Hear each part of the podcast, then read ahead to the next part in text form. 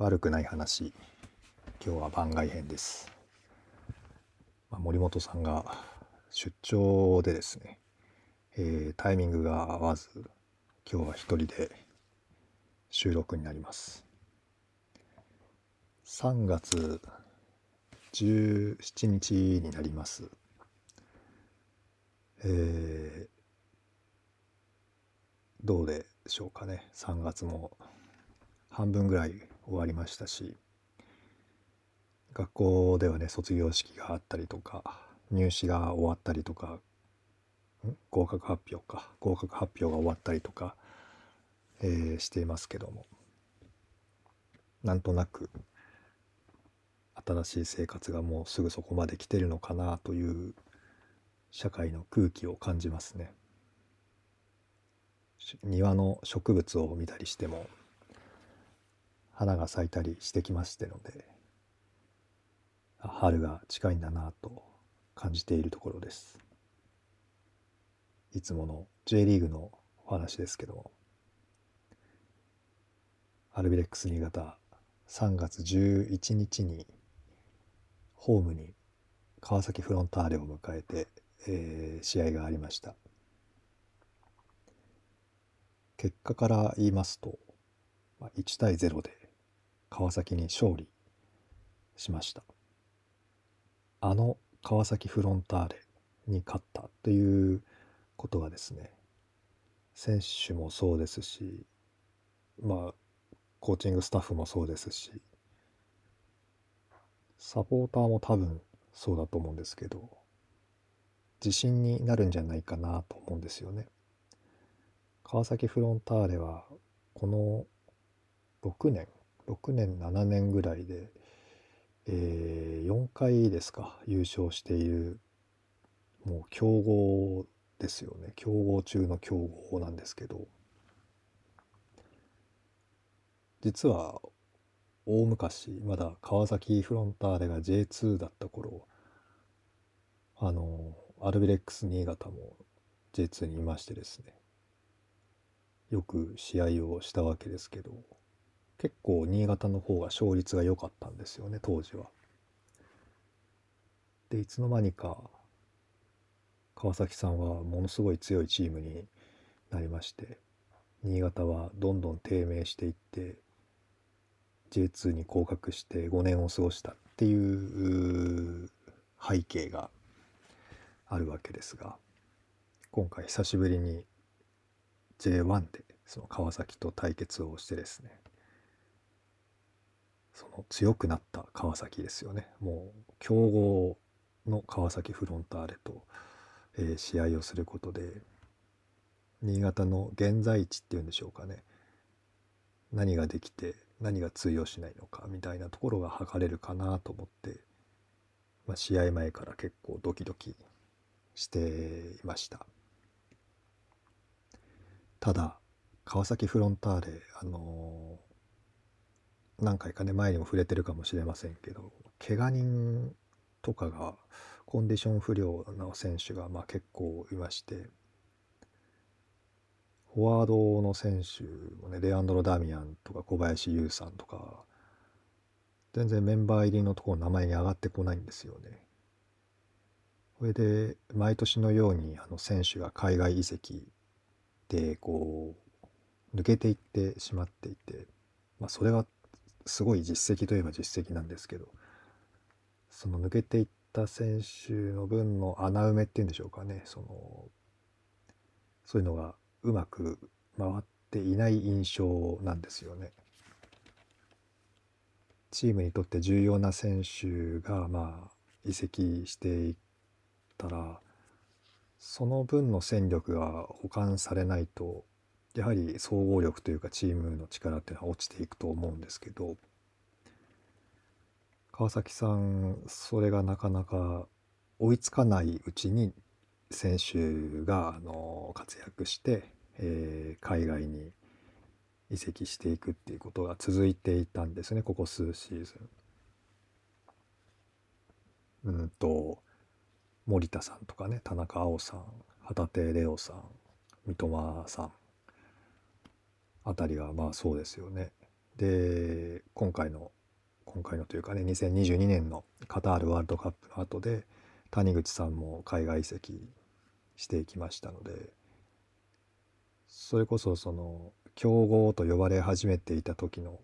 メンバーですかねあ違うな表現がちょっと違いますね。まあ、強豪チームを形成していた川崎のメンバーが今の名前挙げた感じですと半分ぐらいですよね11人の中の半分ぐらいが移籍していくことになったわけですので川崎のマネジメントとしてはやはりかなり難しいんじゃないかなということをこう感じているところなんですよね。そこに来てその怪我の選手とかが出てきているわけで相当難しいシーズンのスタートだったんだろうなっては思いながら今回のその RBX 対川崎フロンターレっていうのを見始めました。でああ J1 なんだなっていうことをこう痛感したのがナインティナインの矢部さんがですねあの番組の、えー、取材で新潟にビッグスワンに来ていましてでダゾーンですけどね。あの配信が行われてましたね。ああいうことがあるとああカテゴリーが違うってこういうことかってこうまざまざと感じますし。でまあそうやってあの取り上げられるわけなので注目度も上がるんですよね。そうかそうかと思いながらこう見ていたら、まあ、その矢部さんがあの審判団の前に 立って歩いて入場を始めてですね。矢部さんが歩いてきてボールをこう取ってピックアップしてで審判団が来てで選手が入場していくみたいな光景があってですね。でまああのスポンサーのサンクスデーだったんですけど山崎食品というスポンサーのサンクスデーだったんですけど社長でしょうかね。その人のキックインで始まるところにボールを渡しに行ったりとかっていうことがありまして。何度も言いますけどあ J1 違うんだなみたいのを感じたところでした。で試合が始まって過去2試合ですよね。広島にしろ札幌にしろあのマンツーマンで人数をこう合わせてこられるところになんというか苦戦していたわけですけど川崎さんはだからそんなにがっちりワンツーマンっていう感じではなかったですかね。で川崎のイメージとしてなんかちぐはぐ感がありましたよね。そんなに偉そうなことは言えないんですけどもその技術が高い選手の多いチームなんですけどなんかあえて難しいところを選択してしまっているような感じがあったんですよね。そのうんとマークがついてる選手に難しいパスを通そうとしたりとかうんフリーなんだからあの運べばっていうかその持ち上がればいいのにとロングフィードを選択したりとかなんかそういう部分もあってなんかちぐはぐ感がありましたね。そのプレッシングもうんどのタイミングでっていうところがなんかこうバラバラだったりとかいう印象は強かったです。もちろん一人一人はレベルが高いので新潟も結構苦しんでいましたけども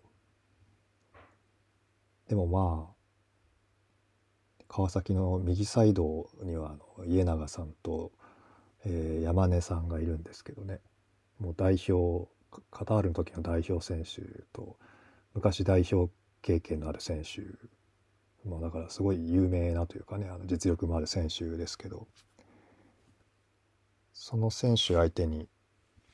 新潟の左サイド渡辺大輝さんはあの負けてなかったですからね非常に心強いというか頼もしいというか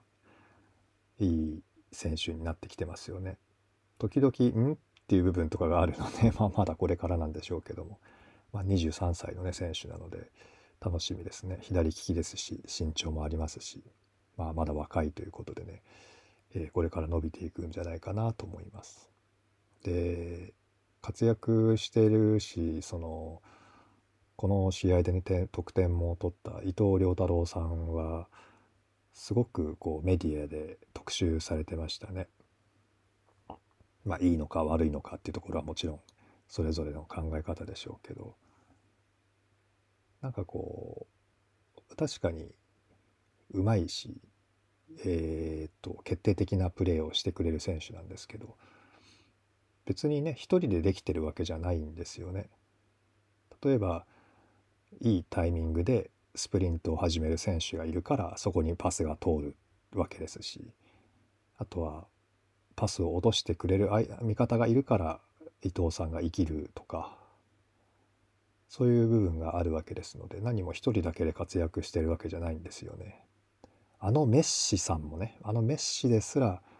周りの10人がサポートするからああやってものすごい輝くわけなのでなんか一人に注目してその一人がすごいんだみたいなメディアの解解説っていうんですかね考察っていうんですかねなんかそういうのをあんまり面白くないなっていうふうに 感じてしまうんですよね。ひねくれてるんでしょうねもちろん私がね。それはまああのいいんですけども得点シーンをね振り返ってみるとうんと確か右サイドからボールが進んでで奪われたんじゃなかったかな。で川崎新潟の左ですよね川崎の右サイドにボールが流れた時にその時家長さんが引いてきてて、まあ、家長さんがボール持ってたんですよね。で持ち上がるのかパス出すのかみたいな感じになった時に新潟のあの選手が引くかと一回引こうかみたいな感じでちょっと動くんですよね。あの画面に映ってた人だけなので何とも言えないですけどでもそこであのプレッシングをかけに行ったことでちょっと後ろ向くんですよねボールホルダーだった家永さんが。その後ろ向いた瞬間に新潟の選手が引くのをやめてまた全員全員多分全員です 全員保証はないですけど画面に見えた選手はあのぐっとまた前向きに矢印を変えるんですよ。各、まあ、マークの選手というか自分の前にいる選手を捕まえに行くような感じで一回引こうとしたところで前向きにまたぐっと変わってでボールを持ってるプレイヤーにプレッシングをかけていって、まあ、奪ったわけですけどあれは引こうかいや行こうかっていうところがあの意思統一チームとして意思統一できてたから生まれたプレーだし生まれた得点だと思ってるんですよね。だからフィニッシュはもちろんあの精度がね求められて伊藤さんのいいキックだったわけですけどその前にその渡辺大輝さんがボールをこう奪ってるわけですしそれができたのは全員がこう前向きにプレッシングをプレッシャーをかけてパスコースを限定していったっていうのもあるわけですしなんかそういうチームとして生まれた得点だよなっていうふうにあそこで思いましたね。だからまあメディア、まあ、特にオールドメディアっていうのはヒーローを作りたいですよね。スターシステムとかって僕はあの呼んでますけどヒーローとかスター一人のその実力者人気のある人っていうのをこう、まあ、釣り上げてその人でこう勝敗を語るみたいなところが特にオールドメディアは多いですけどもなんかサッカーっていう競技はそういうのをやろうとすると難しいっていうか見えなくなる競技じゃないかなと思ってるんですよ。さっきも言ったみたいにメッシは確かにすごいし一人でいろんなことができるんですけどでもそのメッシ以外の10人がメッシが機能するようなあの動き方ができてないとチームとしては負けていってしまうんですよね。そういうところを解説者にはその解説してほしいなって思うんですけどでもそんな解説を待ってるのって私みたいなちょっとひねくれ者っていうかサッカーにのめり込んだ人だと思うんでのめり込んでなくてなんとなく見ていてこれからサッカーに入っていこうかみたいな人にとってはスターシステムの方が分かりやすいんでしょうね。だから分かりやすい情報と掘り下げていく情報、まあ、解説っていうのは別なのかなって思う時があって僕一時期あの松木さんの解説ってすごい嫌だったんですよね。あの解説になってないじゃんみたいなのがあってすごい嫌だったんですけどなんかそういうライト層とそのコア層 A の情報提供は違う構造になってるっていうのをこう思い始めてから松木さんの仕事ってすごい大事だなって思うようになったんですよね。あの特に代表戦で松木さんがしゃべるっていうのはあのー、次も代表の試合あったら見ようかなみたいに気持ちにさせてくれる、うん、話し方ですからああいうのってすごいいいよなっては最近になって思うようになりました。まあ、そんなこともあってですね新潟えっ、ー、と先生をするんですね。で川崎の方はですねあの怪我人が多いなんていう話をさっきしましたけど試合中に大島さんもあの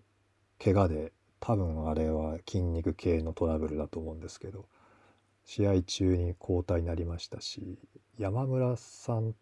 っていうセンターバックの選手がこの方も前半だけで退く形になったんですよね。なので何て言うんですかその強豪川崎なんですけどもうあの コンディションが落ちている川崎フロンターレっていう認識の仕方になると思うんですよね。そういう時に当たっていてよかったなって本当に思いましたね。ベストメンバーベストコンディションだとどうなるかちょっと何とも言えないですからね。で試合後の川崎の監督さん鬼木さんの、あのー、コメントでしたけどなんか球際のこととか戦う姿勢がみたいなところを言及されてましたけど果たしてそうなのかなっていうふうに思いますね。もちろんねそういう気持ちの部分って大事なんだろうなとは思いますけど気持ちのとこなのかなっていうのはちょっと感じるところです。これは川崎のサポーターさんがどう思うのかっていうのは聞いてみたいとこありますけどね。でそんな形でですね1対0のまま新潟が勝利を収めて、えー、勝ち点3をゲットするわけです。で他の会場の結果によって、えー、と新潟はですねリーグリーグ18チームか。リーグ18チームの中で唯一あの負けてないチームなんですね。2勝2分けで、えー、勝ち点8でですね。現在3位です。なかなかいいですよね。とてもあの良い滑り出しだと思ってまして。まああの予想じゃないですけど多分この序盤でですね取れるだけ取っておかないと後半はなんかあんまり勝てないんじゃないかなとかって思ってるんですよね。えっ、ー、と選手のコンディションのところもあるだろうし周りのチームがいろいろフィットしてくると思うんですよ。あとはまあ、新潟の対策っていうのをしてくるチームがあるかどうか何とも分かりませんけどもその今の新潟のやり方をスカウティングして分析して、えー、何かこう穴を見つけ出してそこをついてくるようなサッカー J2 の時によくやられた感じですけどそういうのをやってくるかもしれないって思うとまあ単純に個人のクオリティの部分で差は生まれてくると思いますからなかなかあの勝ち点を上げていくのは難しいんじゃないかなと思うんですよね。ただまあ序盤はねこうやってあの楽しみながらリーグ戦をね経過を見ていきたいと思います。で日付で言うと明日なんですよね3月18日今度あのアウェーで浦和レッズ戦なんですよ。レッズと試合すんのもだから6年ぶりぐらいですよね。本当すごいチームですのでうん、まあ、全部の試合に言えるんですけど簡単なゲームなんて一つもないなっていうような感じがします。で監督が確か今シーズンから入った監督ですしやっぱりその個人のクオリティの高い選手が多いですし強力な、えーと、外国籍選手も揃え揃ってますのでね。大変な試合だろうなとは思いますけど。でもまあそんなことは分かっているっていうことで新潟の選手も準備してますのでね。また楽しみに、えー、見たいと思っています。で森本さんがいないですけど少しマリノスの話ほんのちょっとだけ触れたいと思いますけどマリノス今回あの札幌と当たったんですけど確か負けましたよね2-0か何かで負けたんですよね。で新潟もそうですけどマリノスもあのマンツーマン気味に来られるとちょっと苦戦するんだろうなっていう印象です。それはだからあの広島札幌との試合を経てっていうかその経験からなんですけど新潟は広島札幌でこう苦戦したわけですがマリノスもなんかそんな感じで見えたのでマンツーマンでガシッと人数合わせられるとスペースを作りにくいというか使いにくいというかあるんじゃないかなと思います。まあ、それでもあの個人のクオリティっていう面でマリノスの方が新潟よりも揃ってますのでそれであの苦労してしまったっていうのはやっぱりコンディションあるんじゃないかなって思いますね。前から前の配信からも伝えてますけども結構同じメンバー固定じゃないですけど同じメンバーで試合続けてますからなかなかきついんじゃないかなっていうのは想像しています。あと、あ、そうですね、代表が発表されましたよね、日本代表、今度の、うんと、来週か、来週24日とか6日とかの、違うな、そんな日程じゃないですよね。ちょっと日程覚えてないですけど、あの日本代表の試合がありましたね。そこに新潟の選手は選ばれてないんですけどあの A マッチウィーク代表ウィークなのでオーストラリア代表に新潟のトミーがねトーマス・デンが、えー、選出されましただからその期間新潟からは離れるわけですね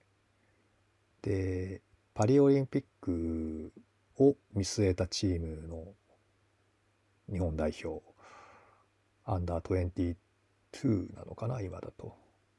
のチームにあの我らが新潟の水戸俊介さんがね選出されてスペインん？違うなベルギーとうんとどこだっけなもう1チーム。これもあのヨーロッパに遠征行くそうですので、まあ、それぞれねあの経験を積んでまた新潟に来て活躍してもらえたらなと思っています。あとはサッカーはそんなとこでしょうかね。森本さんの出張がねちょっと長期にわたってるのでねしばらくしばらくというかここ何回か私の番外編になると思うんですけどまた何か話すことを思いついたら、うん、あの番外編で、えー、話してみたいと思います。今日はここまでですね。えっ、と、悪くない話番外編、福田でした。ありがとうございました。